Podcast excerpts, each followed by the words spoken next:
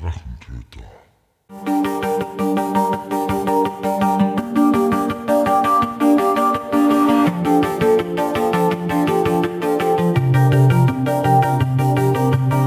Hallo und willkommen zu einer neuen Episode des Drachentöter Podcasts. Ich bin Mike und rede heute mit Ati und Lanzi über die OGL. Und los geht's. Dann begrüße ich zu einer weiteren Folge des Drachentöter Podcasts in Rechtsanwalt Magister Lanzinger, so muss man sagen. Ganz genau. Und wieder mein Ati, Kein Doktor, kein Magister. aber dafür Torque-Spezialist, unter anderem. Falscher Podcast. Talkmaster. Ein Torque-Master, genau. Der Torque, um den es eigentlich immer geht, ja. Und wir reden heute zum Thema OGL. Nachdem ich das am Anfang ja nicht so mitgekriegt habe, sondern eher drüber gestoßen bin im Sinne von, huch, da regen sich viele Leute auf. Und Ist äh, zu dem Thema nicht schon alles gesagt worden. ja, es gibt sicherlich schon einiges, was dazu erzählt worden ist. Ich denke mal, dass das Interessante ja das ist, warum gibt es eigentlich die OGL? Beziehungsweise was ist die OGL, was ist das SAD? Das hat ja irgendeinen Hintergrund gehabt. ja, auf jeden Fall. Also SAD heißt äh, System Resource Document. Danke, Reference. Ich bin wie immer perfekt vorbereitet. Und OGL heißt Open Gaming License. Ähm, was ich bei der Open, Gaming License oder bei dieser Geschichte sehr spannend finde, ist das, ähm, als Jurist, der auch Rollenspieler ist, freut man sich immer ein bisschen, wenn es ein bisschen die Querschnittsmaterie ist, nämlich wann die Juristerei auf das Rollenspiel trifft. Und damit meine ich nicht, man streitet jetzt über Regeln und Entfernungen und wann habe ich äh, äh, äh, Chance Attack oder irgend sowas, sondern einfach, wann trifft sozusagen das wirklich wahre Leben auf äh, der Juristerei äh, auf, auf das Rollenspiel. Und es gibt ja ein paar Beispiele in der Vergangenheit. Also ein Beispiel, Gar nicht so wenige. gar nicht so wenige, aber es, so ein paar, die so ein bisschen größer die Runde gemacht haben oder die, an die ich mich sehr gut erinnere, ist einerseits einmal, es hat in äh, Deutschland, nein, in, also generell hat es einmal gegeben, nicht in, also auch in Deutschland, aber äh, so hat es einmal von einem Verlag, den ich jetzt nicht mehr weiß, Arcane Codex gegeben. Das war im Prinzip so DSA, D und D und dann ein weiteres Fantasy-Game. Und Arcane Codex, das war insofern interessant, weil die irgendwann einmal gesagt haben, ähm, andere Verlage, andere Rollenspielsysteme verletzen andere, andere Urheberrechte wegen gewisse äh, Begrifflichkeiten wie Spezies und Fertigkeiten, Skills und so weiter. Und ähm, es war insofern sehr spannend, weil es dann, glaube ich, ein Gutachten eines Rollenspielers gegeben hat, der sich eben damit auseinandergesetzt hat, ob das eben Begriffe sind, die von der Werkshöhe hat im Urheberrecht ähm, so hoch sind, dass das wirklich also theoretisch ein, ein geistiges Werk und damit dem Urheber und dem Nutzungsrecht von Arcane Codex unterliegt oder nicht. Das ist zum Beispiel eine sehr spannende Frage. Dann gibt's einen recht witzigen Lawsuit mit, mit Star Trek Discovery, wobei man zu Discovery ja stecken, wie man will. Da gibt's ja in der Staffel 1 diese Tardigrades, also diese riesen Wasserbären, die da quasi einer helfen, dass durch dieses Pilznetzwerk springen ähm, mit dieser neuen Antriebsform. Und da hat's dann einen Künstler gegeben, der gesagt hat, er hat ein Computerspiel entwickelt, wo man im Prinzip auch mit jemand, mit einem Tardigrade sozusagen durch so ein Netzwerk reisen. Ich glaube, die haben dann auch über das Urheberrecht gestritten, ist aber, soweit ich weiß, gegen ihn entschieden worden.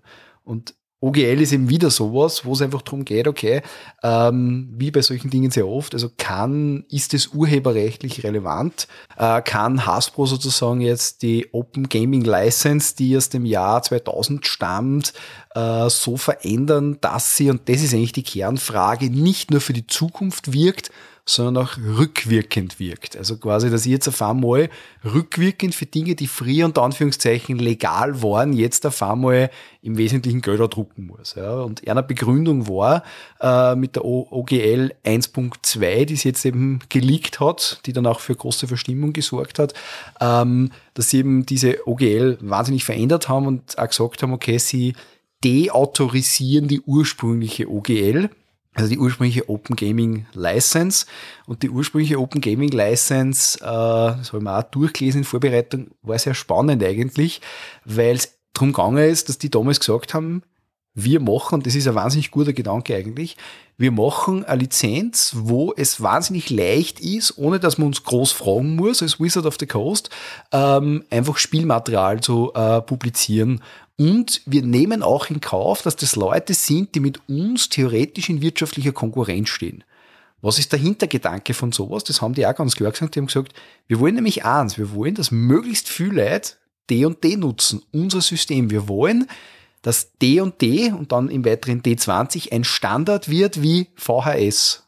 Das steht auch in so Artikel drinnen. Und das ist eine ganz interessante Idee. Also die haben das nicht gemacht, weil es jetzt wahnsinnig, also auch gute Menschen sind, weil sie sagen, wir wollen alle unserem Werk teilhaben, sondern die haben das auch mit einem Hintergrund gemacht. Und mittlerweile ist natürlich das Thema, dass seit den 2000er Jahren, gerade in Internetzeit, ja sind ja Jahrtausende vergangen, ja, ähm, und da dann äh, erfahren wir jetzt Themen sind wie es gibt Computerspiele oder am besten und am augenscheinlich es gibt Kickstarter-Kampagnen, oder generell Crowdfunding-Kampagnen, wo in der ganzen Geschichte massiv viel Geld ist. Und nicht zuletzt seit Dingen wie dem Marvel Cinematic Universe, Star Wars, also vor allem The Mandalorian und insbesondere natürlich auch Stranger Things, sind Dinge wie Rollenspielen oder Superhelden, Comics und solche Sachen sind einfach von, sage ich mal, unserem Nischenhobby das man so am Wochenende als die coolen Kids im Keller betreibt, ja, äh, von den Eltern, ähm, sind auf einmal Mainstream geworden. Also Menschen, von denen man es vorher nie erwartet hätte, rennen jetzt auf einmal um, umeinander und können mit diesen Begrifflichkeiten was anfangen. Und ich probiere das immer ganz gerne am Gericht aus, ähm, dass ich wieder in meine Plädoyers irgendwas reinhau. Es funktioniert wirklich. Ja. Ähm, ist nicht immer gescheit, aber es funktioniert. Und das finde ich so spannend, dass das einfach Mainstream ist und da, da, steckt einfach wahnsinnige Wirtschaftskraft dahinter. Und da hat sich Hasbro jetzt zweifelsohne gedacht, da schneiden wir halt mit. Und dementsprechend haben sie gesagt, wir machen das jetzt neu, wir machen eine vollkommen neue uh, Open Gaming License und unterteilen halt dann auch sehr stark. Also die ursprüngliche Open Gaming License, die wir halt auch durchgelesen, die ist sowas 900 Wörter. Das ist ganz wenig. Also ganz zentral, aber ganz wenig. Das System Reference Document, also wo die ganzen Spezies, Fertigkeiten und so weiter definiert werden, das ist viel länger. Das war schon immer länger. Nur die neue äh, Open Gaming License, also die 1.2, die war einfach viel länger gewesen. Da gibt, wird dann auf so Geschichten wie verschiedene Medien, ob das jetzt wirtschaftlicher Hintergrund ist, ob das eine Fangeschichte ist, ob das äh, Kickstarter ist, sogar ob es NFTs sind, also äh, die, die Non-Fungible Tokens, solche Sachen. Ob das Kickstarter ist, wann ja, welcher Kickstarter-Tier und so weiter. Also wo es eine ganz andere Richtung geht. Und die zentrale Frage ist aber folgendes, und das ist das, was mit der OGL 1.2 versucht wurde. Ähm, dass man die anderen vorherigen Open Gaming Licenses deautorisiert. Also man sagt, die gelten nicht mehr und das aber auch für die Vergangenheit zurück. Also und das ist das juristische Problem dahinter. Äh, Wizard of the Coast, der Hasbro sagt, das geht. Ähm, Paizo als einer der Hauptgegner, die eben dann auch gleich überlegt haben, muss eine eigene Lizenz machen, die haben gesagt, das geht nicht. Wobei die Führungsriege von Paizo ja beteiligt waren, der Original OGL, weil die Genau. Dieser Stevens hat ja bei die, also wie es gearbeitet an der D und die Linie genau, damals. Genau. Und da, wobei da wieder sehr spannend ist, das ist nämlich wahnsinnig guter Input, ähm, die die Argumentation eigentlich nicht juristisch fahren, sondern historisch. Die sagen, ich war damals dabei und so war das gemeint. Was übrigens in Österreich die sogenannte historische Gesetzesauslegung gegenüber der Wortlautauslegung wirklich auch möglich ist. Also es ist rein, wenn man es auf dem österreichischen Recht sieht, kennt man das wirklich so sagen, die haben das damals so gemahnt, also hat es so zu sein. Ja. Ähm, da ist natürlich auch so, das ist ein Problem, ja, weil historische Auslegung ist immer ein bisschen schwierig. Jetzt nimmt man die Wortauslegung und da steht wirklich drinnen uh, a perpetual right perpetual right to use, mehr oder weniger. Und perpetual heißt einfach fortwährend oder, oder halt immerwährend. Und das Spannende ist, sie haben einfach nur perpetual hineingeschrieben, aber nicht irrevocable. Also äh, irrevocable heißt nicht zurücknehmbar. Und da war eben der Streit entbrannt, ob man quasi sagen kann, ich ändere die Lizenz für die Zukunft so, dass sie auch auf die Vergangenheit auswirkt. Also das bedeutet, ich sage, das ist die neue Lizenz, dadurch löse ich automatisch die alte Lizenz ab. Und da, das ist äh, eine juristische Frage, die man sie, auch weil es im, im Wortlaut nicht ganz klar ist, in Wirklichkeit vor Gericht ausmachen müssen, weil es gibt zwei Standpunkte. Der eine Standpunkt ist das, dass man sagt, na ja, ähm, solange du die alte Lizenz nimmst, gilt die alte Lizenz. Das heißt, du kannst unter der alten Lizenz, wo du vielleicht nicht so viele Vorteile hast wie mit der neuen Lizenz, also wo du nicht diese genauen Abgrenzungen hast mit Kickstarter beispielsweise, kannst du die nehmen und die kann, weil sie eben perpetual ist, quasi nicht zurückgenommen werden. Sobald du die neue Lizenz nehmen würdest, also die OGL 1.2, dann müsstest du dich dieser Lizenz unterwerfen. Also es sind verschiedene Lizenzen, verschiedene Versionen quasi und ich muss immer schauen, mit welcher Version arbeite ich. Ähm, und das ist einfach die spannende Geschichte dahinter. Nur, und da gehe ich als Jurist, auch, der sich mit, mit sogenannten offenen äh, Lizenzen beschäftigt, ähm, oder be beschäftigt hat immer wieder, ähm, gehe sehr stark mit PISO-konform. Also offene Lizenzen haben es an sich in sich, sowohl bei Open Source, also im Computerbereich, oder ganz äh, interessante, weil sehr praktische offene Lizenzen sind die Creative Commons Lizenzen. Die sind darauf ausgelegt, dass sie vom Lizenzgeber, also der, der diese Lizenz macht, nicht zurückgenommen werden können, solange die Lizenzbedingungen eingehalten werden. Für das jeweilige Produkt aber. Für das jeweilige Produkt, ganz genau. Also es ist zum Beispiel so, uh, Creative Commons ist total spannend. Creative Commons hat sich eigentlich im E-Learning-Bereich entwickelt und zwar aus welchem Problem heraus. Das Urheberrecht an sich, jetzt wird es juristisch, noch juristischer, das Urheberrecht an sich uh, hat sich entwickelt mit dem Buchdruck. Und zwar, weil einmal es möglich war, mit dem ersten Buchdruck in ungeahnter Geschwindigkeit Bücher zu drucken. Also nicht zehn Mönche schreiben ein Jahr ein Buch, sondern ein Mönch druckt im Jahr zehn Bücher. Das ist unglaubliche Geschwindigkeit. Wahnsinnige Geschwindigkeit, würde man sogar sagen. Und da ist dann auf einmal geheißen, ja, aber wie, wie schaut das aus? Also darf man das jetzt einfach kopieren? Darf man das nachdrucken und solche Sachen? Und dort ist das Urheberrecht entwickelt. Ähm, wobei es jetzt verschiedene Urheberrechtstraditionen gibt. Also es gibt den kontinentaleuropäischen Ansatz, das ist, der Urheber darf sagen, wer mit dem Werk was da darf also die sogenannten Verwertungsrechte. Demgegenüber steht das Copyright Law im angloamerikanischen Rechtskreis, die sagen, äh, also das fast mit unserem Markenschutzrecht in Kontinentaleuropa ver, äh, ver, vergleichbar ist, wo man sagt, du musst das also bis zu wenigen Jahrzehnten zuvor hast das auch noch aktiv anmelden müssen, das Copyright. Ähm, und es gibt in Amerika gibt's den Fair Use. Das heißt, solange ich nicht zu viel, äh, nicht zu viel Gewinn mache, darf ich gewisse Dinge nutzen. Bei uns in Kontinentaleuropa, vor allem in Österreich, gibt es äh, die freie Werknutzung, die ganz systemisch klar geregelt ist. Da darf ich nur ganz gewisse Sachen machen und diese Sachen sind vor allem Werke nur für meinen Privatgebrauch mir überhaupt abzuspeichern, die sogenannte Privatkopie, die muss auch aus einer zulässigen Quelle sein, also keine unter Anführungszeichen Raubkopie, aber Raubkopie ist juristischer Unsinn. Ähm, da kann ich auf viele Quellen verweisen. Unter anderem habe ich da meinen Science Slam dazu gemacht. Die Privatkopie beinhaltet auch, ich darf etwas nicht verändern und diese Veränderung dann weitergeben, beziehungsweise sogar noch gegen Gewinn weitergeben. Und gleichzeitig haben wir in Österreich das Problem, also vor allem in Österreich, aber auch kontinentaleuropäisch, dass es sehr schwierig ist, Rechte aufzugeben. Also die sogenannte Dereliktion nennen sie das. Ähm, das heißt, ich gebe etwas auf. Eine Sache zum Beispiel. Beispiel, Sperrmülltag. Ja? Wann ich, weil Sperrmüll ist, mein altes Zeug rausstelle, damit es von der städtischen Sperrmüllaktion abgeholt wird. Und es geht ein anderer vorbei und nimmt sie das einfach, dann ist das Diebstahl, weil ich nicht das Recht aufgegeben habe, also quasi jeder kann es nehmen, sondern weil ich es für den Sperrmüll bereitgestellt habe. Was eigentlich im Ergebnis vollkommener Blödsinn ist, weil mir ist das ja egal, wer sich das nimmt. Ja.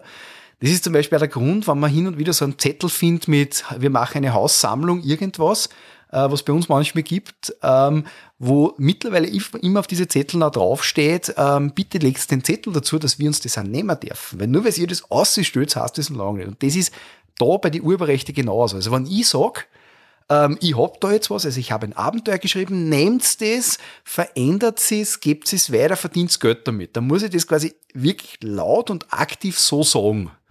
Und drum gibt's die Creative Commons, weil die Creative Commons, das sind standardisierte Lizenzen, die maximal auch auf Usability äh, getrimmt sind, die das mal quasi in einem Satz, in einem Kürzel erledigen. Die sagen, wann du das machst, dann dürfen das alle nutzen. Und das sind eben die CC BY, nennen sie das. Da gibt's verschiedene. Und äh, das ist eben so diese Grundlage der freien Lizenzen. Also ich, ich kann diese freie Lizenz, sie ist nicht exklusiv. Das heißt, ich kann was unter freie Lizenz stellen und sagen, nehmt es gratis, aber ich kann es gleichzeitig diese Lizenz an einem Verlag verkaufen. Also ich kann eine Standardlizenz machen. Diese Creative Commons, die gelten mittlerweile in der 4.0er Version weltweit gleich. Das ist also eine juristische Glanzleistung, muss man wirklich sagen. Und darüber hinaus ähm, gelten sie als Lizenzverträge im Rahmen des zum Beispiel österreichischen Urheberrechts. Das heißt, ich kann im Prinzip einen normalen Lizenzvertrag machen, selber, selber definieren. Daneben kann ich sagen, passt, äh, ich gebe eine Creative Commons Lizenz her und daneben kann ich noch oder kann jemand noch die freie Werknutzung in Anspruch nehmen. Also kann zum Beispiel Teile aus meinem Werk zitieren oder kann sie eine Privatkopie machen. Also maximale Möglichkeiten. Und diese Open Content Lizenzen, gibt es zum Beispiel im Bildungsbereich die Open Education Resources, die dadurch gekennzeichnet sind, dass sie unter einer freien Lizenz laufen. Im Softwarebereich sind wir mit, mit Open Source natürlich, mit, mit GNU zum Beispiel, GPL, also der General Public License, schon viel weiter. Ähm, da hat man diese Möglichkeiten und das ist einfach recht praktisch und es gibt aber sehr viele äh, andere freie Lizenzen. Also zum Beispiel, ich glaube, bei Getty Images und so weiter, also bei diesen Bildlizenzieren, gibt's auch freie Lizenzen. Das sind aber keine Creative Commons, sondern das sind eigene Lizenzen. also man kann sich so eine Lizenz auch selber erstellen. Und im Prinzip hat Wizard of the Coast nichts anderes gemacht damals.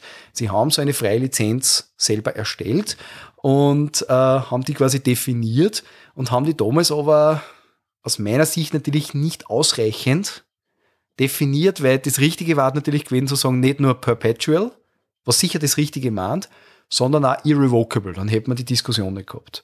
Nichtsdestotrotz, wenn man dem, nach dem Geiste dieser Open Gaming License geht oder dieser offenen Ressourcen, dann sind das einfach welche, die man nicht zurücknehmen kann. Und was total spannend ist, ist das, dass äh, das neueste System Reference Document haben sie jetzt unter einer CC BY SA, also CC BY Creative Commons, Uh, Share-alike License. Das bedeutet, also die Lizenz muss gleich bleiben, sie darf nicht offener werden, sie kann nur geschlossener werden. Es gibt noch geschlossenere Lizenzformen, bei den Creative Commons 4.0 offenbar gestellt wurden. Und damit haben sie ganz klar, zweifelsohne auch aufgrund der Kritik, klargestellt, das System Reference Document ist jetzt in dieser Lizenz. Es darf quasi nur in dieser Lizenzform weitergegeben werden, darf aber auch verändert werden, also auch Bearbeitungen. Und diese Lizenz, solange du dich an diese Lizenz hältst, können wir sie nicht zurücknehmen. Und damit haben sie eigentlich diese ganze OGL-Diskussion jetzt wieder rausgenommen. Aber nur aus dem SAD. Primär mal aus dem SAD, ja. Wobei, was ich jetzt gesehen habe, haben sie auch die, die äh, OGL wieder zurückgenommen. Die grundsätzliche Frage, nämlich kann ich jetzt nach wie vor, wo es die OGL 1.2 gibt, nur die ursprüngliche OGL aus den 2000er Jahren nehmen, die wird man wahrscheinlich äh, in letzter Konsequenz bei irgendeinem Gericht entscheiden müssen. Wobei ich, wie gesagt, eben in die Richtung von Paizo tendiere und so sage, sie können die ursprüngliche Lizenz nicht zurücknehmen, weil das eben gegen den Geist und auch gegen die grundlegende Systematik von einer Lizenz spricht. Vor allem ist es immer generell schwierig, Dinge rückwirkend äh, sozusagen zu verschärfen. Also das wird, zumindest in Österreich, widerspricht es der gesamten Gesetzgebung. Ja, aber die neue OGL ist ja nur geleakt worden, so grundsätzlich. Genau. Und ist dann nur überarbeitet worden und nur genau. präsentiert worden. Genau. Hat es dann mit dem Zeitpunkt, wo es präsentiert worden ist, schon eine Rechtsgültigkeit? Wann sie offiziell äh, sozusagen präsentiert wird und sozusagen der Öffentlichkeit ausgespielt wird, dann würde ich sagen. Ja. Also das ist immer das, das Schwierige, das ist auch eine gute Frage, ähm, weil ja eine Open, Game, Open Gaming License ist ein standardisierter Lizenzvertrag, der durch die Benutzung quasi angenommen wird. Ich brauche beim Vertrag immer das Angebot, wenn man jetzt vom Grundtyp ausgeht, das ist der Kaufvertrag, brauche ich mal Angebot und Annahme. Ähm, das Angebot ist quasi das und dadurch, dass ich es verwende, steht da drinnen, stimme ich dem zu. Das ist so Standard bei diesen Lizenzen. Ähm, aber das ist natürlich, weil es ein Vertrag ist, ist das ein bisschen mehr, wie soll ich sagen, ein bisschen schwammiger. Bei Gesetzen zum Beispiel ist es in Österreich ganz klar, ein Gesetz gilt dann, am darauffolgenden Tag, wenn es im Bundesgesetzblatt veröffentlicht wird, und das wird früher in der Wiener Zeitung veröffentlicht worden, mittlerweile wird es online veröffentlicht über das Rechtsinformationssystem. Das hat einmal eine recht interessante Diskussion bei mir und einem Kollegen ausgelöst, der einmal bei mir konzipient war, weil das Rechtsinformationssystem, wo ich die gesamte Judikatur, also die höchstgerichtliche Judikatur von Österreich kriege und die äh, sämtliche Gesetze, das ist ja immer online. Und es wird mittlerweile ja, also nur mehr dort, ich weiß nicht ab wann, das muss ich jetzt nachschauen, wird es nur mehr dort veröffentlicht. Früher eben in der Wiener Zeitung die Gesetze und jetzt eben so. Und irgendwann einmal, vor einigen Jahren, war es Ries einmal am Vormittag ausgefallen. Und mein Kollege und ich haben natürlich sofort darüber diskutiert und haben dann zur Sicherheit einen auf der Uni angerufen, der im Verfassungsrecht sitzt, war Freund von ihm, ob jetzt gewisse Gesetze nicht gelten und wann ja, ob wir jetzt purgen gehen dürfen. Weil wir haben uns überlegt, also wir kennen jetzt ein paar Rechtsanwaltskanzleien, die mögen wir vielleicht einen und die haben vielleicht Computer, dann gehen wir gleich purchen, weil dann passt ja eh. Ja. Wir haben uns aber dann dagegen entschieden, A, weil wir recht viel Arbeit gehabt haben und B, weil wir verfassungsrechtlich uns nicht ganz sicher waren, ob jetzt die Gesetze gelten, nur weil es gerade nicht zu, äh, zugänglich sind oder nicht. War so eine theoretische Frage, aber wir wollten einfach purchen gehen. Wir haben sie gesagt, jetzt endlich Purge in Österreich, ja. Ähm, war aber dann nichts. Aber spannendes Gedankenkonstrukt, ja. Ja, das ist, wenn man als Jurist viel Zeit hat. Mhm. Da kann man sich über voll viele Sachen, die vollkommen sinnfrei sind, Gedanken machen. Das ist wunderbar. Apropos sinnfreie Sachen, äh, Wizard of the Coast hat ja, wie du schon angemerkt hast, das veröffentlicht oder halt wurde es geleakt. Die Reaktion aus der Community war ja mehr als durchwachsen und äh, sie haben ja das mit alle möglichen Sachen probiert, wieder Retour zu fangen oder einzufangen. Mhm. Aber unterm Strich äh, ist der Schaden eigentlich laut vieler Meinungen ja momentan nicht so hoch, aber zukünftig sicherlich höher weil sie ja doch jetzt gerade einmal sehr viele Personen jetzt plötzlich nicht unbedingt abneigen zu die 20 Systemen, aber eher schon Alternativsysteme suchen oder ähnliches. Und wie du vorher schon gesagt hast, ja, nicht nur Paizo überlegt er Lizenz oder hat das ins Leben gerufen, wo sie unter anderem ein Ulysses dazu geschalten hat, mhm, mhm. Uhrwerk Verlag und ähnliches, sondern eigentlich äh, gefühlt ganz Europa gesagt hat, okay, wir machen jetzt. Ja, diese European Gaming Alliance oder so, was man da jetzt gehört hat, gibt es irgendwas in der Beziehungsweise Richtung? Ogre oder, oder Orc oder wie das? Orc ist das. Okay. Da tut sich ja gerade einiges in der Richtung. Ähm, ja, ich meine, das ist natürlich die Frage. Ich meine, so diese, diese Leaks sind natürlich immer spannend, wo man natürlich dann auch immer recht verschwörungstheoretisch sein kann und sagen, warum gibt es da einen Leak, wer hat was davon, jede Publicity ist gute Publicity und so weiter. Ähm, jetzt ist gerade, muss man trotzdem sagen, zum Zeitpunkt dieser Aufnahme ist gerade was Honor Among Thieves, also der neue D&D-Film, ähm, kommt gerade außer und also es, es pusht definitiv jetzt einfach diese, diese Frage des Rollenspiels wieder, weil es im Prinzip jetzt äh, Rollenspiel als Hobby halt auf einmal in diese wirtschaftliche Welt verfrachtet. Und man muss trotzdem sagen, also alleine, wenn man sich Kickstarter anschaut, und ich bin ein großer Befürworter von Kickstarter, weil wo Star des Hunds mit meinem ganzen Geld, das mir ein Loch in die Tasche brennt, ja. Und da hin und wieder, im wahrsten Sinne des Wortes, zu spenden, wenn man nichts kriegt, ja. Aber, wobei Indiegogo ist da problematisch, aber Kickstarter.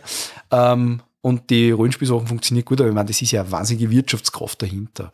Also man muss jetzt überlegen, die Leute, die, die Rollenspielen, die, die sind jetzt trotzdem wirtschaftlich nicht so schlecht aufgestellt. Ich meine, das ist Rollenspieler, ohne, ohne da jetzt bitte irgendwen beleidigen zu wollen, äh, ist, ist für mich so das, das klassische Klischeehaft auch das Studentenhobby. Also wir reden vom durchaus finanzkräftigen oberen Mittelstand. Und ich meine, alleine, wenn man sich jetzt Dinge anschaut wie Spielemesse, Essen äh, oder sonstige Dinge, also was man da fürs Rollenspiel kaufen kann, ist ein Wahnsinn. Ja. Und wenn man alles hat, alle Bücher, und wir alle wissen, wie das ist, wenn man von was alle Bücher hat, dann kann man nur immer Würfel kaufen. Und wenn man die Plastikwürfel alle hat, dann gibt's noch immer die aus Kristall und was weiß ich. Und dann, also ich habe ich hab da immer von, ich weiß nicht, wie die heißen, ich habe da so ein, so ein äh, abonniert. Die haben so High-End äh, Holz-Spielleiterschirme, wo glaube ich einer 300 Dollar kostet. Und wenn man das hat, dann kann man sich noch immer einen Spielertisch kaufen, die dann 1500 Dollar kosten. Ja. Man kann sich ein Zimmer einrichten. Man kann sich ein Zimmer einrichten. Oder ein Haus bauen. Ein Haus bauen, ja. Also das ist äh, super, ja. Also da gibt's Möglichkeiten, ja. Und also ich glaube schon, dass das jetzt, und D und D ist trotzdem jetzt neben in Deutschland ganz klar DSA und, und mein Alltime favorite natürlich Cthulhu ist der gute dritte Platz. Ähm, einfach ein wahnsinnig bekanntes Spiel und, und, und ich glaube, dass da einfach Wirtschaftspotenzial drunter, dahinter liegt und man muss trotzdem sagen, für uns ist es ein Hobby, aber für die Leute, die das produzieren, ist es einfach ein Geschäft. Und da geht es um Geld. Und das ist das, das hat einmal ein Professor bei mir gesagt im Urheberrecht. Und das hat mir sehr gut gefallen. Er hat gesagt, wissen Sie, das ist eh alles schön mit, mit, mit Kunst fördern und, und Kulturschaffende. Aber es geht ums Geld. Es geht nicht darum, dass das jetzt, dass wir uns alle freuen, dass da äh, wieder was gemacht wurde und dass das jetzt der Öffentlichkeit zur Verfügung steht. Sondern es geht einfach um Geld. Wer schneidet wo mit? Und gerade wenn es dann um solche Gaming Licenses geht, natürlich. Und das man auch bei der Open Gaming License was ist der Hauptgrund offenbar, zumindest wenn man sich diese Artikel liest, was ist der Hauptgrund? Der Hauptgrund ist das, dass sie sagen, Moment einmal, da gibt es jetzt andere Leute, die haben auf einmal ein größeres Stück vom Kuchen, was eigentlich unserer Denke nach uns zustehen würde, weil hätten wir das damals gescheiter geschrieben, oder die anderen, die was wir jetzt aufgekauft haben, gescheiter geschrieben, dann kriegen wir jetzt Geld, weil wir Lizenzen kriegen, Tantiemen. Lizenzgebühren. Und ich glaube, dass das einfach äh, ein Thema ist und das darf man einfach auch nicht vergessen. Es ändert sich ja gerade auch inhaltlich sehr viel, was das betrifft. Früher hat man Bücher verkauft, jetzt verkauft man PDFs, was ja bei D&D ja bis dato nicht möglich war, nur als Drittprodukt in irgendwelchen VTTs. Ja. Jetzt mit dem D&D One, glaube ich, heißt es ja. Oder One D&D? Ja, One D&D. Äh, wird es dann auch einen VTT geben, der ja dann nicht VTT heißt, sondern der heißt ja dann anders damit, das Thema VTT mit der OGL ja wieder keine Diskussion mehr hervorruft und so weiter. Also sprich, man geht plötzlich von ein aufs Tausendste in die Zukunft. Ja, und dann sagt, okay, man will an jeden Spieler dann zwangsverpflichten mit einem Netflix-Abo vergleichbar. Im Sinne von, du kannst von bis alles haben, aber je mehr das du rein hast, desto mehr Freiheiten hast. Das wird jetzt gerade ein bisschen so schwierig für die das ist ja für das Thema, oder? Was ich so seit Jahren so beobachte, als, als wäre der immer wieder, zwar nicht hauptberuflich, aber trotzdem immer wieder so ein bisschen in Richtung Urheberrecht und so weiter schaut. Urheberrecht ist ja trotzdem im rechtlichen Sinn so ein bisschen nur ein spanisches Dorf ja, für viele Leute, weil wir unterstützen jetzt einfach mal die Menschheit an sich haptische Lebensformen sind. Jahrtausende lang wurden, wurde bei uns alles dadurch definiert. Ja, es gibt Ideen und so weiter, ja. Ähm, und es gibt geistiges Eigentum, natürlich. Ähm, aber trotzdem, ich habe was in der Hand. Und das ist beim Buch unproblematisch. Aber durch die ganze technische Fortentwicklung sind gewisse Dinge auf einmal nicht mehr notwendig. Was ich zum Beispiel sehr interessant finde, ist, äh, das sieht man nämlich an der gesetzlichen Geschichte, das ist die, das ist die Problematik der Leerkassettenvergütung. Die Lehrkassettenvergütung ist ein juristisches Thema, das ich immer lustig finde.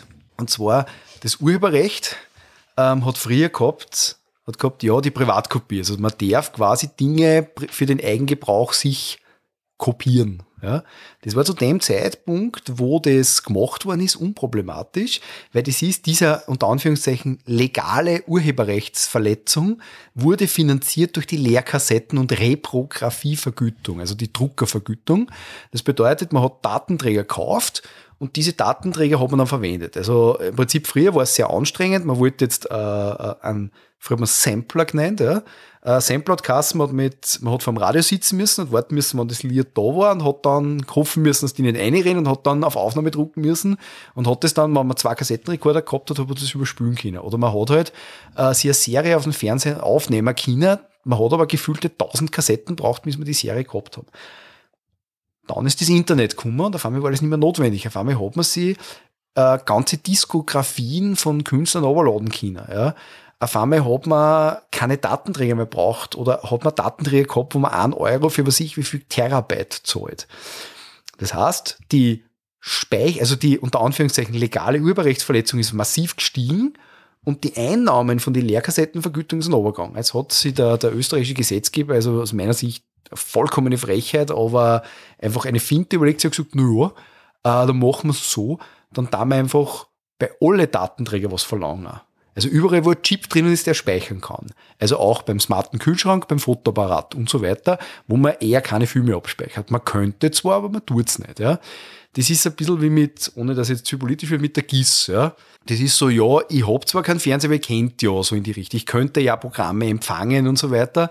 Das ist ein bisschen so, habe ich letztens einmal gehört, wie wenn man sagt, ähm, ich hätte ganz gern Kinderbeihilfe, dann sagt das Amt, na, du hast doch keine Kinder, und dann kann ich sagen, ich kennt welche haben, die Gerätschaften sind ja vorhanden, ja. Ähm, und ich hätte es jetzt ganz gern, ja. Das ist die gleiche Logik, aber dort funktioniert es halt. Und man sieht das zum Beispiel jetzt auch gerade in der aktuellen äh, Diskussion um die GIS. Weil die GIS ja auch nicht mehr zeitgemäß ist, weil einfach die meisten Leute halt, und zähle ich mich auch dazu, nicht mehr terrestrisch Fernsehen. Weil wir haben Streamingdienste. Das, und das ist, man sieht das Ganze, äh, gerade im Bereich des Internets, es geht weg vom Eigentum, dass ich was habe, sondern hin zur Lizenzierung. Und eine Lizenzierung ist was ganz was anderes wie Eigentum. Das also das Vollrecht des Eigentums ist was ganz was anderes wie das, die Lizenz. Zum Beispiel kann ich, das hat der Bruce Willis, glaube ich, mal durchstritten mit Apple. Ähm, der wird wahrscheinlich auch mehr, äh, mehr bei Apple äh, Music halt drauf haben, einfach verliert daher, ob er das vererben kann, seine Kinder. Und da ist sehr klar rausgekommen, na kannst du nicht, weil das ein Lizenzvertrag ist, der auf dich persönlich sozusagen drauf ist. Und darum ist auch diese ganze Lizenzgeschichte so problematisch. Und ja, das wird einfach spannend werden, wie es da, wie es da weitergeht. Also wir bewegen uns einfach weg vom Eigentumsmodell. Und wenn man sich zum Beispiel NFTs und so weiter anschaut, finde ich die wieder sehr interessant, weil das eigentlich eine sehr gute Idee ist, diesen Eigentumsvollrechtsgedanken wieder zurück zum Holen ins Urheberrecht äh, wo ich eine gewisse Werthaltigkeit habe. Weil so sehr mir Netflix, Amazon Prime, äh, Steam, Spotify, Audible gefällt, das glaube ich, habe ich so ziemlich alles aufgezählt, was ich habe. Ähm, also werthaltig ist das nicht, weil wenn ich einmal tot bin, dann ist das weg dann nützt es keinem was. Ich meine, gut, äh, muss man sich überlegen, ob meine Filmsammlungen überhaupt wem was nutzen. Ja. Ähm, und dafür kann man natürlich, was ich jetzt auch für Dinge natürlich gratis oder äh, letztlich sehr, sehr kostengünstig einfach konsumieren, weil man muss ganz ehrlich sagen, das Angebot zum Beispiel auf Netflix oder auf Amazon Prime, äh, wann immer das aus der Videothek ausburgt hätte, dann kam man die über das monatliche drüber. Ja. Ähm, ja. Wie ist das aus deiner Sicht, Arti? Du hast das ja damals ja live mitverfolgt und fast vor der Front gefühlt? Ich war dabei, damals. Das klingt so, als war das so alt. Hör auf, bitte. Ja, wir sind beide schon so alt, das bin ich da so. naja, also die Idee von der OGL war, wie der Landtisch angefangen hat, also gesagt hat, dass das ähm, einfach so der Gedanke war, dass das System genutzt wird. Das heißt, die Macher von D&D haben sich gedacht, okay, wie möchten es, dass das äh, so, so viele Leute wie möglich nutzen. Wir haben den Vorteil, dass wir unsere Regelwerke, die Grundregelwerke, die trotzdem irgendwie benötigt wurden, ähm, verkaufen können. Und ja, das heißt, es hat jeder ein bisschen sowas davon. Es war ja einfach auch zu der Zeit nur so Ende 90er, Anfang 2000er so ein gewisses Ökosystem, wo sie halt dann trotzdem die, die ganzen Leute immer, der hat bei dem gearbeitet, der Dings, das war ja alles auf das Netzwerk sozusagen. Die, die Grundidee oder, oder eigentlich technisch sehen, war die OGL ja gar nicht notwendig, weil man kann ja Regelsystem, in dem Sinne Regelkonstrukt nicht so schützen. Das heißt, äh, wie, wie, wie, wie, wie die Würfel gewürfelt werden, was die Ergebnisse man abliest, welche Modifikatoren man zuzählt, ist in dem Sinne nicht wirklich äh, etwas, was man schützen kann. Aber das hätte ja trotzdem Wizards nicht abgehalten, dass sie, wenn irgendein kleiner Verlag auf dem D und D aufbauend also ein Quellenbuch rausgibt, ähm, dass sie trotzdem verklagen, weil kann, machen kann man es ja auch, wenn man vielleicht nicht im Recht ist, aber wer das mehr gehört hat, der gewinnt dann in dem Fall. Und das hat einfach, die OG hat einfach Rechtssicherheit gegeben. Das heißt, die, die Leute haben sich sicher sein können, okay, wir haben wirklich keine Probleme, wenn wir das verwenden, auch wenn es eigentlich eh keine gab hat, aber es hat ein gewisses Polsterchen gegeben. So, das passt. Weil man sagen muss, das, dass eh keine Probleme gibt, ähm, das erlebe ich immer wieder. Weil das ist nämlich zur Zeit ein bisschen diese Geschichte mit diese äh, KIs, die man zum Beispiel, also jetzt nicht nur ChatGPT, sondern auch die KIs, die jetzt Bilder erzeugen, da habe ich jetzt schon hin und wieder Anfragen gekriegt, hey, ja, wenn ich das privat mache, ist eh kein Problem. Also da quasi im Kämmerlein kein Thema. Aber wann wir das dann zum Beispiel für einen Kurs verwenden oder wann wir das auf einer Website stellen, wie schaut das aus? Also diese, diese Rechtsunsicherheit, die einfach auch durch die Medien halt, weil man so viel Quellen gibt, einfach da sind, die ist trotzdem da. Und drum ähm, glaube ich, also dass das nicht nur Rechtssicherheit, also diese Rechts- oder sagen wir es anders, dass diese Rechtssicherheit wirklich extrem viel wert ist für die Leute.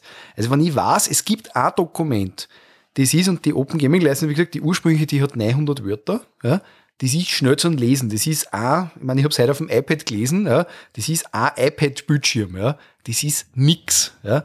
Ähm, wo man denkt, und das gibt mir Rechtssicherheit, das ist leicht verständlich, das ist ja zum Beispiel auch das Grundprinzip von den Creative Commons, ähm, das ist super, damit habe ich einen Mehrwert, den ich mit einer, also mit dem Nicht-Erstellen einer Lizenz niemals habe. Und ich, ganz im Gegenteil, diese, diese, also ich glaube zum Beispiel, dass das Vorhandensein einer Lizenz, die klar ist, sehr viel mehr Leute dazu bringt, dass was verwenden. Also dem, dem grundsätzlichen Zweck damals. Oh, wir ja, wollen, wir wollen, dass, äh, dass das verwendet mhm. wird. Das ist, ich, ich darf es jetzt ein bisschen vergleichen, das ist jetzt literarisch mit H.P. Lovecraft. Ja. H.P. Lovecraft ist auch deswegen so bekannt worden, oder der Mythos, weil er zu alle seine Freunde gesagt hat, was ich zum, äh, zum E. Howard und so weiter, der halt, der halt Conan und so weiter gemacht hat, hey, da ist mein Zeug, nimm das. Oder zum Chambers, der ein King in Yellow geschrieben hat, hey, nimm das. Oder dafür nimm ich dein King in Yellow und so weiter. Und der Chambers zum Beispiel mit King in Yellow ist ja primär deswegen so bekannt, aus meiner Warte heraus oder meiner Sichtweise, weil halt der King in Yellow halt beim Lovecraft auch vorgekommen ist. Und diesen ganzen Mythos irgendwie halt befeuert hat. Und das glauben mir voll viele Leute noch immer, der King in Yellow ist eigentlich vom Lovecraft. Aber die haben halt auch, der, der hat das auch draußen gehabt. Der hat einfach sie das Ganze quasi viral gegangen. Ja. Und ich glaube, dass die das damals mit der OGL auch so vorgehabt haben, dass das passiert mit D und D. Wir sind die einzigen, also wir sind das bekannteste Rollenspielsystem und Anführungszeichen, wir sind die einzigen, die sowas anbieten und die Leute nehmen deswegen, weil sie wollen ja spülen. Und sie wollen was Einfaches haben und sie wollen was das kennen und dann nehmen sie das. es war ja extrem erfolgreich, weil die frühen 2000er Jahre, die waren, da hast du nur die 20 Systeme gekriegt. Das war schwierig, praktisch andere. Jeder, jeder ist auf das umgestiegen. Neue Sachen sind in dem rausgekommen.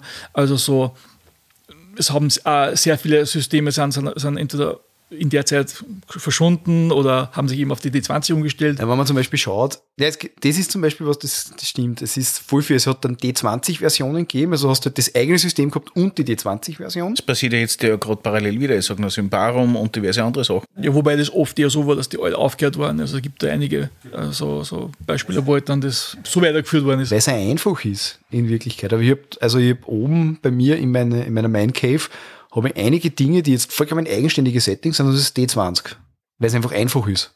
Ja? Und ich meine, der andere Ansatz, glaube ich, war ja der von GURPS, so wir machen einfach für alles ein Buch. Mhm, ja, ich glaube, da gibt es wirklich für alles, ziemlich alles ein Buch, ja.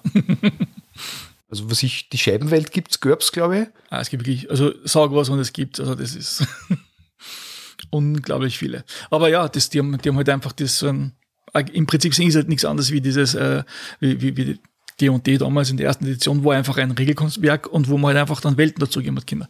Ist eigentlich nichts anderes wie ein für Fantasy-Welten erdachtes so na schau, aber, aber das, das Grundprinzip ist anders, weil, also mir kommt vor, GURPS hat es so gemacht, die haben einfach selber alles rausgebracht und damit versucht, den Markt abzudecken, aber die, die OGL sozusagen hat es gemacht, wir geben euch das Konstrukt und ihr macht was damit. Also ja, später, ja, das so, so in der Richtung. Also ist für mich von, von der Taktik ja, genau. anders. Ja. Äh, das, das, das Risiko der diversen mm, Erfor Erforschungen dieser oder, oder die Richtungen, die man und gehen kann, ja. Die OGL ist insofern eine gute Idee, wenn man sagt, man schaut, dass alle das gleiche System verwenden. Meine, das kann man jetzt als Spielleiter oder als Spieler gut finden oder nicht. Aber was ich zum Beispiel beobachte, ähm, und ich weiß, das ist vielleicht eine unpopuläre Meinung, äh, ist die Kannibalisierung von Rollenspielsystemen, also die gegenseitige. Ähm, ich sehe das ganz stark im Bereich Cthulhu zum Beispiel. Also es gibt das Call of Cthulhu, das, das ist ja dieses äh, BRP, also Basic Role Playing System. Ja, mittlerweile heißt es aber ja, das ist dieses von Chaosium. Genau, von Chaosium. Und Chaosium, die, die sind ja auch von der Systemverbreitung, man zwar im Bereich Cthulhu ganz gut, aber es gibt halt jetzt verschiedene Cthulhu-Systeme.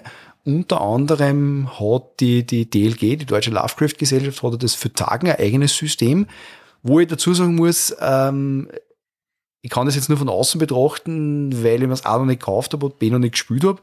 Und ich finde es als Projekt extrem super.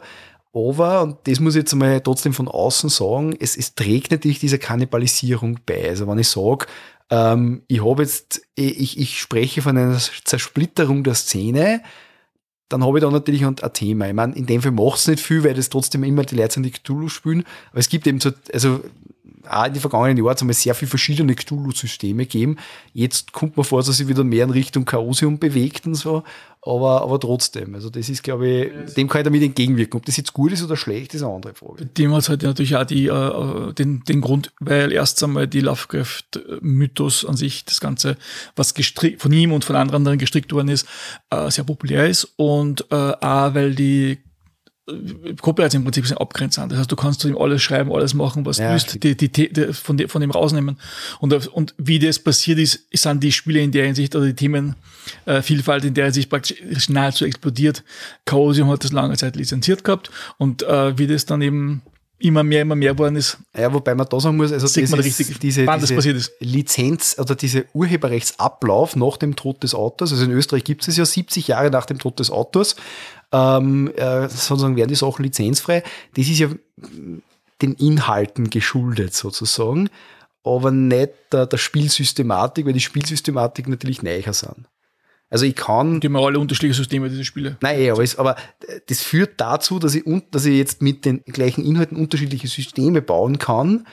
Ähm, aber nicht mit einem, mit einem also un, nicht, nicht unterschiedliche Inhalte mit dem gleichen System. Weil wenn man sich zum Beispiel jetzt die Geschichten anschaut, ähm, bei bei D&D, ja, wenn es klassisch Fantasy, worum geht es? Gibt Elfen, es gibt Zwerge und so weiter und so fort. Das sind jetzt Kreaturen oder Wesenheiten, die jetzt, wenn man jetzt, sage ich mal, jetzt pro klassischer Fantasy ist, wahrscheinlich sagt, okay, das ist so mit Herr der Ringe in Wirklichkeit, ja. So ist das kodifiziert worden, ja. Nur der J.R. Tolkien hat das selber trotzdem als andere Dinge wieder sich herausgeholt. Also die Art und Weise, wie Elben sind und so weiter, meine, das sieht man dann beim Shakespeare mit Mittsommernachtstraum und, oder was ich zum Beispiel bei, bei, die, bei den nordischen Götter und Helden sagen. Also Dinge, die schon so alt sind, dass man jetzt schon darüber diskutieren kann, sind die jetzt eigentlich überhaupt nur schützbar oder nicht? Also ist zum Beispiel der Zwerg, so wie er ist, schon so im allgemeinen Sprachgebrauch angekommen, in der allgemeinen Auffassung, Rezeption, dass das überhaupt nur urheberrechtlich schützbar ist. Also wenn ich jetzt sage, es ist ein Zwerg, der hat einen Bart und der ist so und so groß, ist es dann an sich noch ein schützbares Werk, weil es einer, einer eigenartigen Kreativität, einer Einzigartigkeit nur genügt? Ja, oder? Ich würde mal behaupten, definitiv, dass das, nachdem das auch in diversen Märchen und Sagen vorkommt, die schon länger als wie 100 Jahre her sind, hast du sowieso das Thema nicht. Ja, wobei es, ich meine, das ist wieder das mit, äh, wie, wann ist was äh, Urheberrecht frei und so weiter, ist wieder schwieriger zu, zu behaupten, weil dann kommt es nämlich einmal darauf an, ähm, auf welche Quelle bezirkt man sie, weil das kann ja dann sozusagen wieder geschützt werden, dadurch, dass es wieder anders veröffentlicht wird und so. Aber diese Grundsachen, das ist ja zum Beispiel auch diese ganze Diskussion mit Märchen und Disney, ja. Ähm, die meisten klassischen Grimms Märchen, ich rede jetzt zum Beispiel von Schneewittchen, Cinderella und so weiter, die sind letztlich der breiten Öffentlichkeit, insbesondere auch der amerikanischen Öffentlichkeit, bekannt, weil es Disney verfilmt hat. Aber Grimms Märchen sind schon öder und die Gebrüder Grimm haben sie auch nicht erfunden, sondern haben nur Märchen aufgeschrieben, die schon viel öder waren. Ja. Und das ist zum Beispiel auch nicht unspannend in der ganzen Sache. Also da zu sagen, okay, also ja, der Disney-Film an sich, also die Art und Weise von dort ist schützenswert. Also auch zum Beispiel Aladdin, ja Geschichten aus Tausend und einer Nacht, da weiß ich jetzt nicht, wie alt die sind. Das ist halt, aber das ist halt, das sind die Inhalte, das ist der Content und nicht das, der, der Regel, das Regelwerk. Das folgt nicht, das muss man in dem Fall auseinanderhalten, finde ich. Aber im Fall, wie gesagt, von Lovecraft ist einfach, wo der Content einfach nicht mehr in dem Sinne geschützt ist und äh, wo halt das einfach äh, dann dadurch, schätze ich mal, eben, um den Bogen zu schließen, dass einfach so viele jetzt auf einmal ergibt oder die Thematiken, Brettspiele, Kartenspiele gibt, das ist ja in alle Richtungen, das war richtig, also wo ich mir auch schon gedacht habe, jetzt ist es wieder langweilig. So Zombie- und Vampirüberflutung. Überall sind irgendwelche äh, Tentakelfische oben gewesen mit Cthulhu und äh, Andeutungen und das ähm, hat dann schon sehr überhand genommen, ja, das ja, stimmt. stimmt, stimmt. Aber wie gesagt, das war einfach dem äh, geschuldet eben. Die Idee hat sich aber dann sehr gut bewährt, weil, wie schon gesagt, also die die, die 2000 Jahre waren geprägt eigentlich von den D20-Geschichten. Ja, es hat sich das dann ein wenig wieder erholt, als äh, Wizards die vierte Edition rausgebracht hat von, von D&D, die komplett anders war. Das ist die, über die man nicht spricht, gell? Genau. Ja, ja, so ungefähr. Das ist die Tabletop Edition. Die 100% Tabletop Edition. Shall not be named. ja. Mit der haben sie es halt ein bisschen, ähm, sind sie in die falsche Richtung abgebogen. Genau, das, das war das, wo, wo, eigentlich dann Pathfinder so populär geworden ist. Es, es, es, es ist dann Pathfinder eigentlich synonym geworden für das ursprüngliche D&D-System, witzigerweise. E20 nicht nur eine Erweiterung von der 3.5er Edition oder so. Habe ich mal gehört. Also da kenne ich mich wieder nicht so aus. Ja. Das ist ja da so quasi der, das, das 20-System ist halt so der meine, gegen Bezeichnung für das. Also man sagt nicht D&D-System, sondern man sagt das D20-System in dem Sinne. Ich habe irgendwie gehört, dass das 3.5.1er ist das D20-System, dass das quasi nur überarbeitetes 3.5er-System ist oder so. Aber das ist nur, ich meine, ich muss sagen, ich bin ja mit, mit aufgewachsen klingt deppert, weil ich habe es erst mit, mit 18 das erste Mal gespielt, ja. Aber das war 2001. Habe ich, der, der, der Reinhard bekannt aus diesem Podcast, hat mir zum Rollenspielen gebracht. Ähm, ich war ja zuerst in Richtung Warhammer Tabletop ab, abgebogen, aber nachdem ich grob, also feinmotorisch nicht der Beste bin, ähm, war das mit Zahnbauen und so weiter. Also ich kenne mich im Warhammer-Universum wirklich gut aus, darf ich mittlerweile schon behaupten. Ja.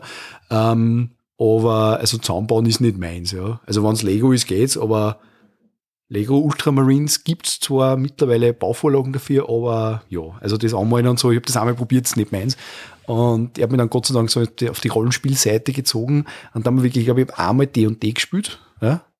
Da war der ETW 0 mein alter Fan, weil das habe ich nie verstanden, wie das ist. Der da Rüstungswert gegen Rüstungswert 0 oder Rüstungsklasse 0. Taco. Ja, genau. Das, ey, ich kenne es unter ETW 0, ja. Der Ryan hat immer gesagt, Golanze, das wirst du nie verstehen.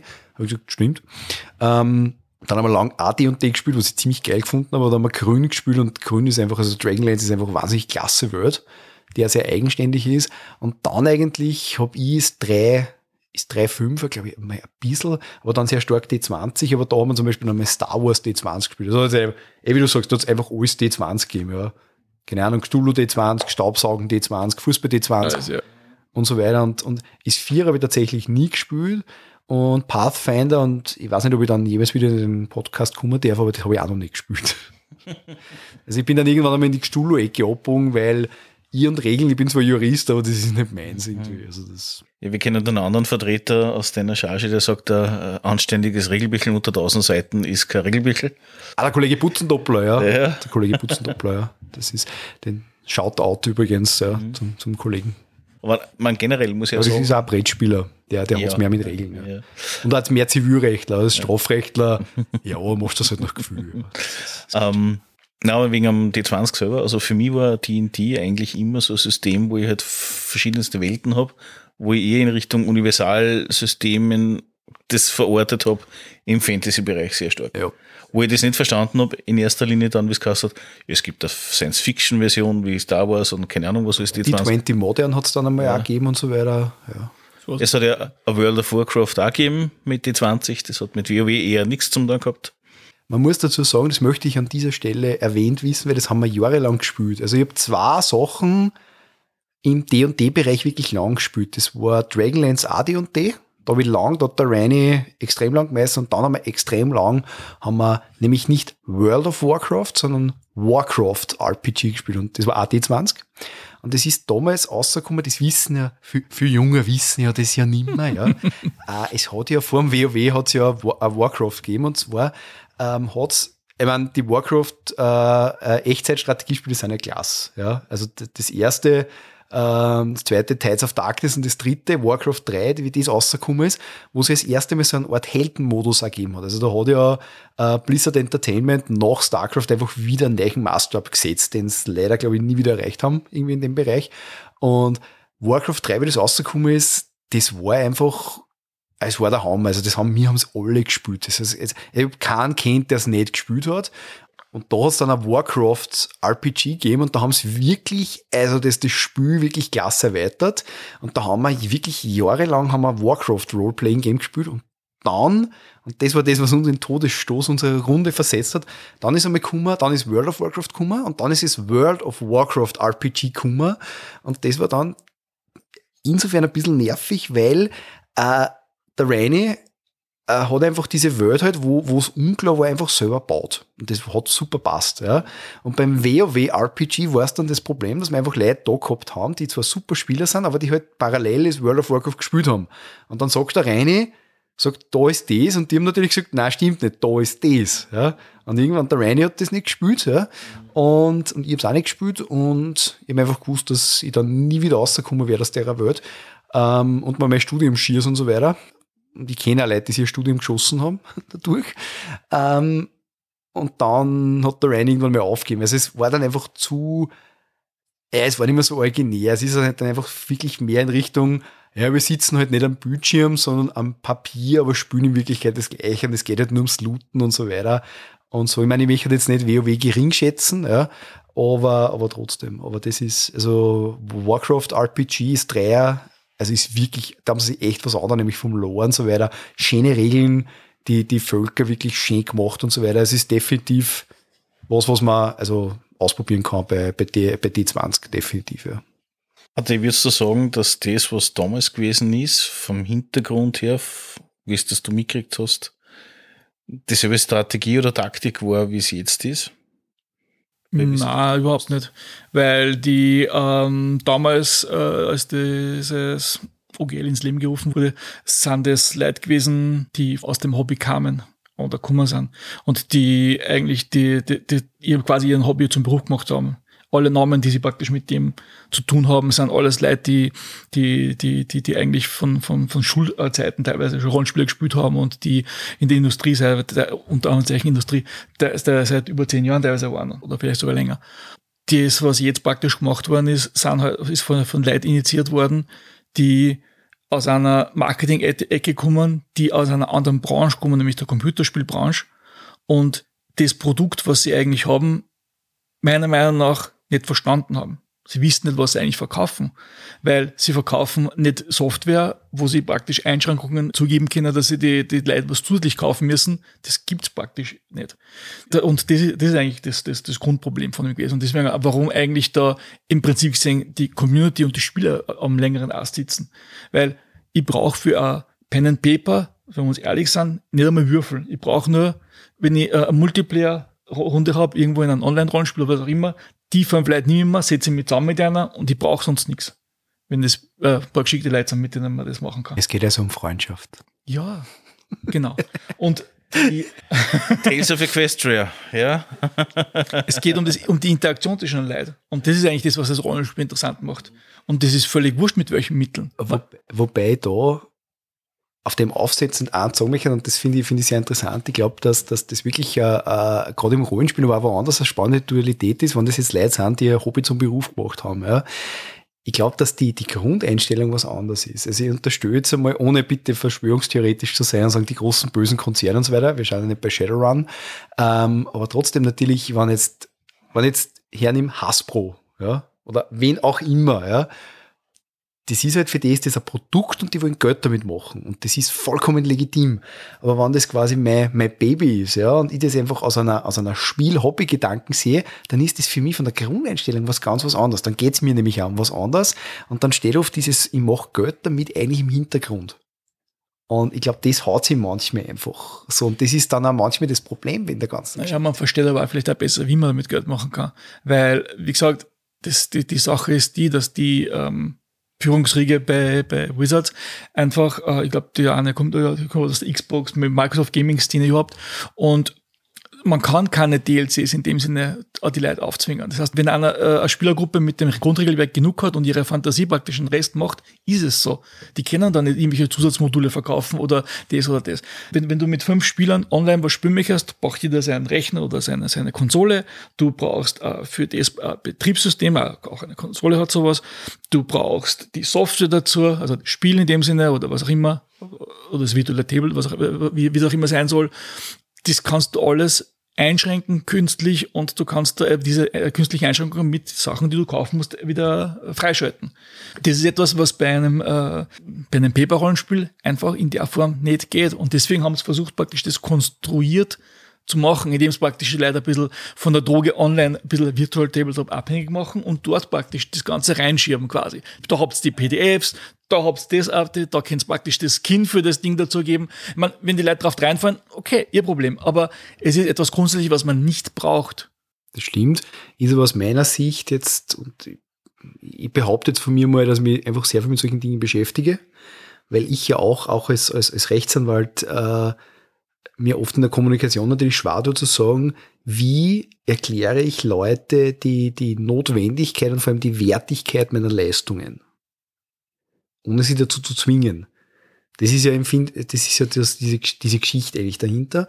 Und ich, ich finde es eigentlich immer eine Kunst, wenn ich ein Marketing betreibe, wo ich die Leute sage, nicht, das müsst ihr haben und ich schränke euch ein, sondern das ist mein Produkt und mein Produkt hat für euch so einen Mehrwert, dass ihr das deswegen kauft. Also ich bin wahnsinnig mittlerweile auf diese Mehrwertkommunikation, Mehrwertstrategie zu sagen, die Kunst beim Verkauf ist nicht zu sagen, du musst das kaufen und das kaufen und das kaufen, sondern die Kunst ist, dass ich dem Kunden ein Erlebnis biete, wo der sagt, bist du deppert, so viel kriege und so wenig darf ich dafür zahlen. Wenn ich das schaffe. Und ich finde zum Beispiel, ähm, so spannend wäre zum Beispiel die Musikindustrie. Ja? Das ist so mein, mein, eins meiner Lieblingsbeispiele. Die Musikindustrie hat gesagt, hat gesagt nein, wir müssen Gesetze, also damals, wie das aufgekommen ist mit Computer und man kann sich Sachen overladen. Ja? Und dann, nein, das ist so arg und wir müssen da dagegen vorgehen, wir müssen die ganzen Pirate-Sites antragen und so weiter sowieso und überhaupt, weil das geht nicht, weil jeder, der das da overlädt, der kauft sich nicht die CD äh, im, im Shop. Ja? was eine Milchmädchenrechnung ist, weil als Jugendlicher, wo du Taschengeld kriegst, willst du ein Lied haben, weil die restlichen interessieren dich vielleicht nicht. Oder sagen wir drei. Ja? Und du musst eine CD kaufen, auf die du zwei Monate sparen musst. Natürlich wirst du das runterladen. Und dann ist Apple dahergekommen. Und was hat Apple gemacht? Apple hat Music gemacht und hat gesagt, hey, pass auf, ähm, wir haben alle Lieder, die könnt ihr euch einzeln runterladen. Ein Lied kostet euch, keine Ahnung, ein Euro. Die haben Milliarden gemacht weil sie es erster verstanden haben, nicht, dass es wichtig ist, den Kunden wohin zu zwingen, sondern den Kundenweg verstanden haben. Weil die gesagt haben, der kauft ja keine CD. Warum sollte er? Die ist zu teuer und die 90 Prozent von dem Inhalt, das er dort hat, braucht er nicht. Und ich unterstelle, das ist ja dasselbe mit so Geschichten wie jetzt Netflix zum Beispiel. Warum ist Netflix erfolgreich? Weil die es verstanden haben, was wollen die Leute? Sie wollen immer verfügbare Filme haben, die es interessieren, Recht ohne Werbung. mittlerweile Ja, ja, sie schwächen auch schon wieder, ja. Ähm, Konkurrenz und so. Konkurrenz und so. Aber, aber das ist das. Also, ich, und ich unterstelle einfach einmal, ja, dass ähm, Leute manchmal einfach Kundenwege nicht verstehen. Weil zum Beispiel, jetzt, wenn ich sage, okay, Ich würde sagen Firmen. Firmen, ja, danke, Firmen, ja. Ähm, weil zum Beispiel, wenn ich sage, ja, ähm, hey, du bist Rollenspieler, ja. Was sind deine Probleme als Rollenspieler? Oder wer ist bei den Rollenspielern eigentlich jetzt die kaufkräftigste Gruppe? Das sind natürlich nicht die Spieler. Weil die Spieler im besten Fall, wenn es Casual Gamer sind, dann sitzen sie sich hin und spielen. Der kauft einmal Würfeln und der braucht einen Bleistift und einen Zettel. Ja? Der ist für mich als Kunde, muss ich leider sagen, zwar interessant, weil er Multiplikator ist, also marketingtechnisch, aber rein vom finanziellen her nicht. Interessant sind für mich die Spielleiter. Heutzutage als Spielleiter, wenn er kein Student mehr ist, weil die wachsen ja auch Spielleiter und dann berufstätig, was haben die für ein Problem? Sie haben Familie, sie haben einen Beruf, sie haben also wenig Zeit. Also ist es nicht sinnvoll, einer das tausendste Sourcebook zu verkaufen und sie in Systeme hineinzuzwingen, wo man sagt, du musst das und das und das kaufen. Da gebe ich dir vollkommen recht. Sondern was ist die andere Geschichte? Hey, pass auf. Du machst das Subscription, das du kennst, das ist gelernt, wie bei Amazon und so weiter, bei Spotify, und dafür kriegst du einmal im Monat ein Abenteuer, das du mit de facto keiner Vorbereitung leiten kannst. Du kriegst zusätzlich die Dinge, die du nur fertig ausdrucken musst, wann überhaupt, wo du geile Charakterbilder hast. Du kriegst die Musik dazu, wenn du das Zusatzpaket nimmst und so weiter. Wir bieten dir das volle Meistererlebnis, wo du massiv Zeit sparst in der Vorbereitung und trotzdem hochqualitatives Spiel, das aufeinander angespielt, äh, gestimmt ist. Hey, du kriegst dann von uns eine interaktive Dungeon Map, was du mit den Leuten umeinander rennen kannst, weil das tust du auf deinen Computer auf. Ja? Also ich kann mir vorstellen, dass man für Rollenspieler, zumindest wenn ich mir jetzt anschaue, und ich bin jetzt nicht der aktivste Meister, einfach Sachen macht, wo ich Geld verdienen kann. Es wird vielleicht nicht reich werden damit, aber ich kann Geld verdienen. Ja, die meisten äh, Leute oder, oder Gruppen eigentlich, äh, die, die ich so kenne die ich kennengelernt habe, war es schon so oft, dass die Spieler eigentlich zumindest einmal das Grundregelwerk gekauft haben und zumindest auch zwei Quellenbücher, die ihren Charakter betroffen haben. Habe ich ja teilweise für, für DSA gemacht, obwohl ich die Regelwerke eigentlich nicht gehabt habe und auch zwei Bereiche, wo vielleicht mein Charakter hergekommen ist. Also das ist schon, auch Quellenbücher sind jetzt nicht nur, unbedingt nur für einen Spieler interessant und vor allem Regelwerke, wo üblicherweise am Umsatzstärksten sind, ist es auch so, dass das auch für die regulären Spieler interessant ist, weil sie einfach da haben gewisse Sachen nachschauen können, wie geht das, wie geht das, wie sind, wie sind die Regeln für das, bla bla bla. Ah, das halt natürlich auch nicht nur äh, in einer Gruppe oft nur andere Spieler ist, sondern es gibt vielleicht da die, wo sie die Rollen wechseln und dann natürlich das Material ent, entweder geben oder der andere das sowieso hat, weil das seinen eigenen ähm, Leserhythmus oder wie auch immer hat. Das ist schon ähm, natürlich auch dieser Convenience-Faktor, aber ich, wie gesagt, ich, grundsätzlich, man braucht es nicht dazu. Das heißt, ich, ich aus meiner Sicht heraus sehe ja, eine Einschränkung eigentlich, weil es im Prinzip gesehen das völlig ausreicht. Man hat seine Freunde beisammen, das, das Buch, Stifte, Dinger, das reicht.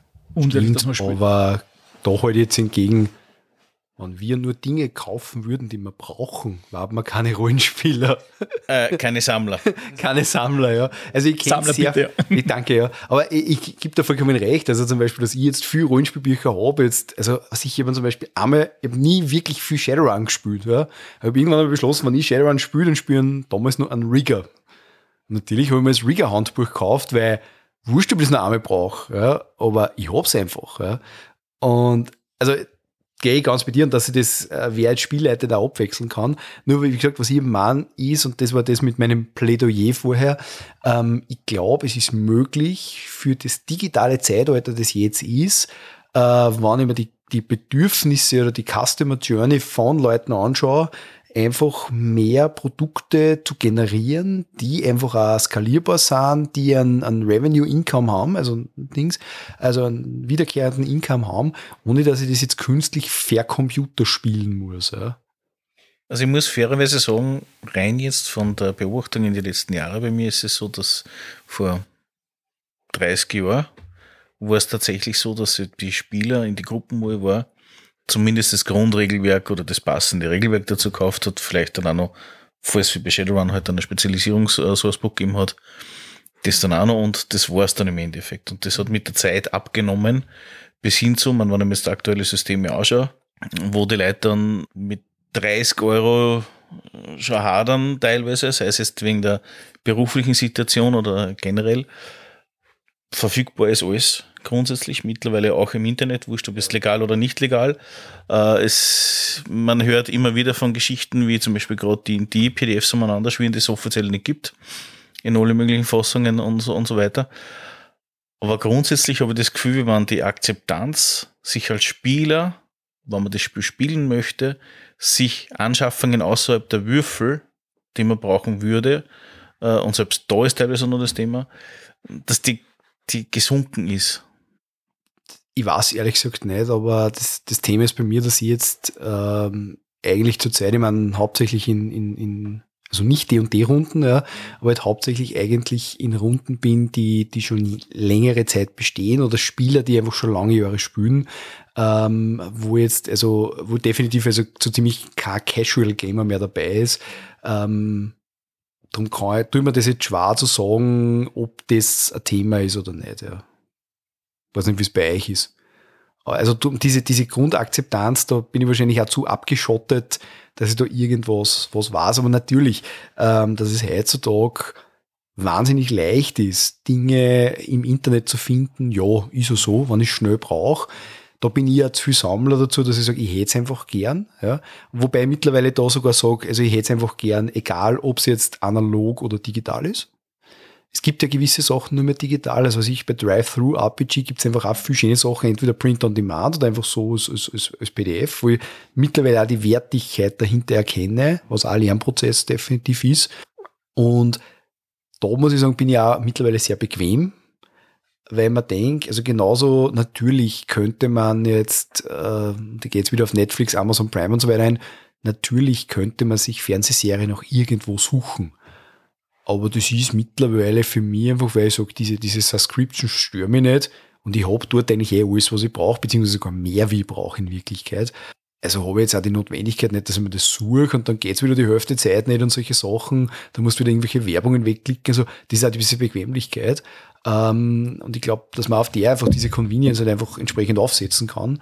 Und sonst, ja, ich meine, mit der Wirtschaftskraft, glaube ich, jetzt durch Corona und, und diverse Wirtschaftskrisen, glaube ich, ist generell einfach auch natürlich der Hobbybereich gelitten. Und man muss trotzdem sagen, dass das äh, jetzt Rollenspiel halt bei aller Bekanntheit, die es mittlerweile hat, trotzdem immer gegenüber anderen Dingen, also gerade der Sportbereich wahrscheinlich immer ein Nischenprodukt bleiben wird. Ja? Und wir, muss man auch ganz ehrlich sagen, jetzt äh, die, die von der Preissituation her ganz woanders sind. Also jetzt während, während ich jetzt Sportgeräte habe, die ja, was ich zum Beispiel E-Bikes, die ja zurzeit einfach auch sehr, sehr modern sind, die mehrere tausend Euro kosten, äh, du wirst wahrscheinlich kein Rollenspielbuch in dieser Preisklasse finden. Ja. Jetzt kann man natürlich ein Buch mit einem E-Bike nicht vergleichen, ist mir vollkommen klar. Aber wir reden da von Artikeln, was ich zum Beispiel Würfeln, ja, wo ich letztlich zwar wahrscheinlich auch billig produzieren kann, aber trotzdem etwas erzeuge, was ich möglichst oft verkaufen muss. Also Massenverkauf und nicht irgendwie, wenn ich drei habe, habe ich mein monatliches Income herinnen. Ja. Ich muss aber fairerweise auch noch eins anmerken, nachdem ich momentan eigentlich so gut wie fast nur Online-Runden habe und die grundsätzlich nur mit Foundry habe, habe ich dort die Möglichkeit, dass ich die Grundregelwerke, nachdem ich die Module habe, mehr oder weniger passend einblenden lasse. Also sprich, die, der Bedarf ist heutzutage, wenn ich nur online spiele, sicherlich komplett anders, als wenn ich von rein nur am Tisch spiele, das ist klar. Ja, definitiv. Aber die, die Idee von dem, wie es du dargelegt hast, ist auf alle Fälle das, was vermutlich so zumindest wie die Pressemitteilungen sehe da mhm. seitens von der Wizard of the Coast. Also wenn wir was brauchen, Peisung, so geil, mir an. ruft's mir an. Was das auf Vlog oder was? was nein, Vlog habe ich nichts, aber die Ideen natürlich. Ah, okay, und, so, und, und das ist Man, jetzt habe ich schon gesagt, jetzt muss man keiner mehr was dafür zahlen, aber ich mache sonst einfach wie die OGL und Revoke das jetzt, das für die Vergangenheit das keiner darf. Ist ein bisschen schwierig, weil ich habe ja an und für sich jede Folge unter die 4.0er von der Ding gestellt. Creative Commons? Mhm. Ja, dann mache ich es jetzt einfach wie so ein Reichsbürger und sprich mir dagegen aus, weil das Gesetz nicht gilt oder so. Ha, mit dem hast du jetzt nicht gerechnet, ja. Das ist definitiv you got Lord. Ja. Nein, du hast vollkommen recht. Also ich bin ja, bin ja voll der Verfechter von den Creative Commons übrigens. Abschließend gibt es noch irgendwas äh, Aussichten in die Zukunft? Was glaubt ihr, wie sich das mit den Tino verhalten wird? Ob das jetzt dann Impact gehabt hat an größeren Pro oder Contra der Rollenspielszene? Contra, also der Rollenspielszene als Ganzes hat sicher nicht geschaut. Im Image von Wizards und Hasbro hat es auf jeden Fall geschaut. Inwieweit und was das für schlimme oder nicht so schlimme Auswirkungen hat, das wird sich weisen. Es sind einige, wie, wie viele von den Leuten, die ihre Subscription gecancelt haben, weil das waren doch ein paar Zehntausende, ob die wieder zurückkehren oder ob sie das irgendwie ausgleicht wieder, das wird sich auch, äh, sage ich jetzt mal, weisen. Es ist irgendwie ein bisschen schwierig da, wie, wie man aus meiner Aussage raushört, ähm, eine definitive Richtung äh, zu sehen, weil das, es sind sehr viele bewegliche Teile, die da reinspielen können. Wie freut sich das jetzt mit Paizo? Wie wird das angenommen? In welche Richtung bewegen sich diese Videos und dergleichen oder diese, die, die, die Leute, die sich mit diesen D&D beschäftigt haben, äh, wo gingen die hin, welche Systeme oder gehen es doch wieder doch zu D&D zurück, äh, das ist jetzt einfach zu viel unklar einfach, was, was, was da jetzt weitergehen wird. Aber ich würde sagen, es wird nichts Revolutionäres passieren. Ich, ich fürchte auch, dass, dass, da schließe ich mich an, ich fürchte auch, dass eher viel Lärm um nichts war. Ich fürchte es, weil es einfach, also was ich, wenn man sich jetzt zum Beispiel Arcane Codex diese Geschichte anschaut, ja, das ist eigentlich auch in diese Richtung Nackter Stahl, jetzt ist mir die Firma eingefallen. Also der Verlag. Was, Nackter Stahl war das da? Ja, ich habe vorher nachgeschaut, das war Nackter Stahl, ich wollte aber nicht unterbrechen. Und damit haben wir das R-Rating. Und so, ja. ja. Ähm, ich, ich, ich fürchte, es wird viel Lärm um nichts sein ich hoffe, dass es zu einer Art, wie soll ich sagen, Katharsis führt, dass das einfach äh, man sich überlegt, wie kann man es in Zukunft auch aufziehen. Wobei das, äh, also zu sagen, das System Reference Document wir unter CC 4.0 Lizenz, ich schon mal einen ganz einen guten Schritt in die richtige Richtung. Ich würde mir das wünschen, dass die Open Gaming License einfach auch in diese Richtung funktioniert dann. Ähm, in Wirklichkeit, wenn ich SAD unter Creative Commons steht, brauche ich die Open Gaming License eigentlich nicht mehr so, ja. Ähm, ist also auch ein interessanter Schritt und ich finde es aber auch nicht schlecht, wenn, wenn sie dadurch jetzt einfach auch andere, äh, andere Firmen oder Unternehmen oder Allianzen äh, überlegen, hey, wir könnten das einfach auch machen. Einfach diese Um, und das ist das, was mir bei dir, was du gesagt hast, Ati, wahnsinnig gut gefallen hat, ähm, einfach diese Rechtssicherheit zu schaffen. Ja. Und das ist, glaube ich, auch im Rollenspielbereich einfach ganz wichtig, nämlich auch, wenn man davon sagt, äh, man hat jetzt nicht, mehr, nicht nur mehr Bücher, äh, nicht nur mehr Bücher, nicht nur mehr äh, Kartenspiele oder Brettspiele, sondern einfach wirklich multimedial und das dann auch technikagnostisch einfach für die Zukunft aufzubereiten. Wir wissen nicht, was in zehn Jahren daherkommen wird. Ja, ich muss das genauso sagen. Finde das auch relativ gut. Äh, spannend ist die Entwicklung, die parallel gerannt ist mit Ulysses und Co. Ulysses hat gleich mal eine öffentlich wirksame Pressemitteilung herausgeworfen im Sinne von, wir werden alles, also die aktuellen Systeme, was sie selbst in-house haben, wie Hexen, wie DSA, DSK und alles mögliche, auch Torg, mit einer SAD versehen und ähnliches eine dementsprechende Lizenz aufsetzen. Also das ist sicherlich ein Schritt in eine interessante Richtung, wo sie als Systeme, die vielleicht nicht so im deutschen Markt gerade Fuß gefasst haben, vielleicht sie dann noch ein bisschen besser verbreiten oder zumindest interessanter werden, weil dann der Zugang viel einfacher wird. Also gerade ein SAT lesen wir schneller durch und schauen wir an, als wenn ich irgendwo eventuell ein Einführungsabenteuer habe, wo vielleicht nur ein Teil von den Grundregeln drinnen sind, wo das Verständnis vielleicht da gezielt in eine andere Richtung geht, als wie man es haben will und und und. Also ich glaube, dass für Hasbro nicht wirklich was äh, für Auswirkungen gemacht hat. Ich glaube auch nicht, dass der Film diese Wellen schlägt, was sie sich hoffen. Ich denke mal, dass ein paar ein bisschen gezielt versuchen zu ignorieren. Aber im Endeffekt, Hasbro wird Geld machen, Ende nie, genauso wie vorher noch. Vielleicht nicht so in dem Umfang, wie sie es erhofft haben, aber ich bin gespannt, wie weit das die von Paizo initiierte Lizenz dann wirklich dann Markt fassen kann oder was bringt. So say we all. Danke. Danke auch.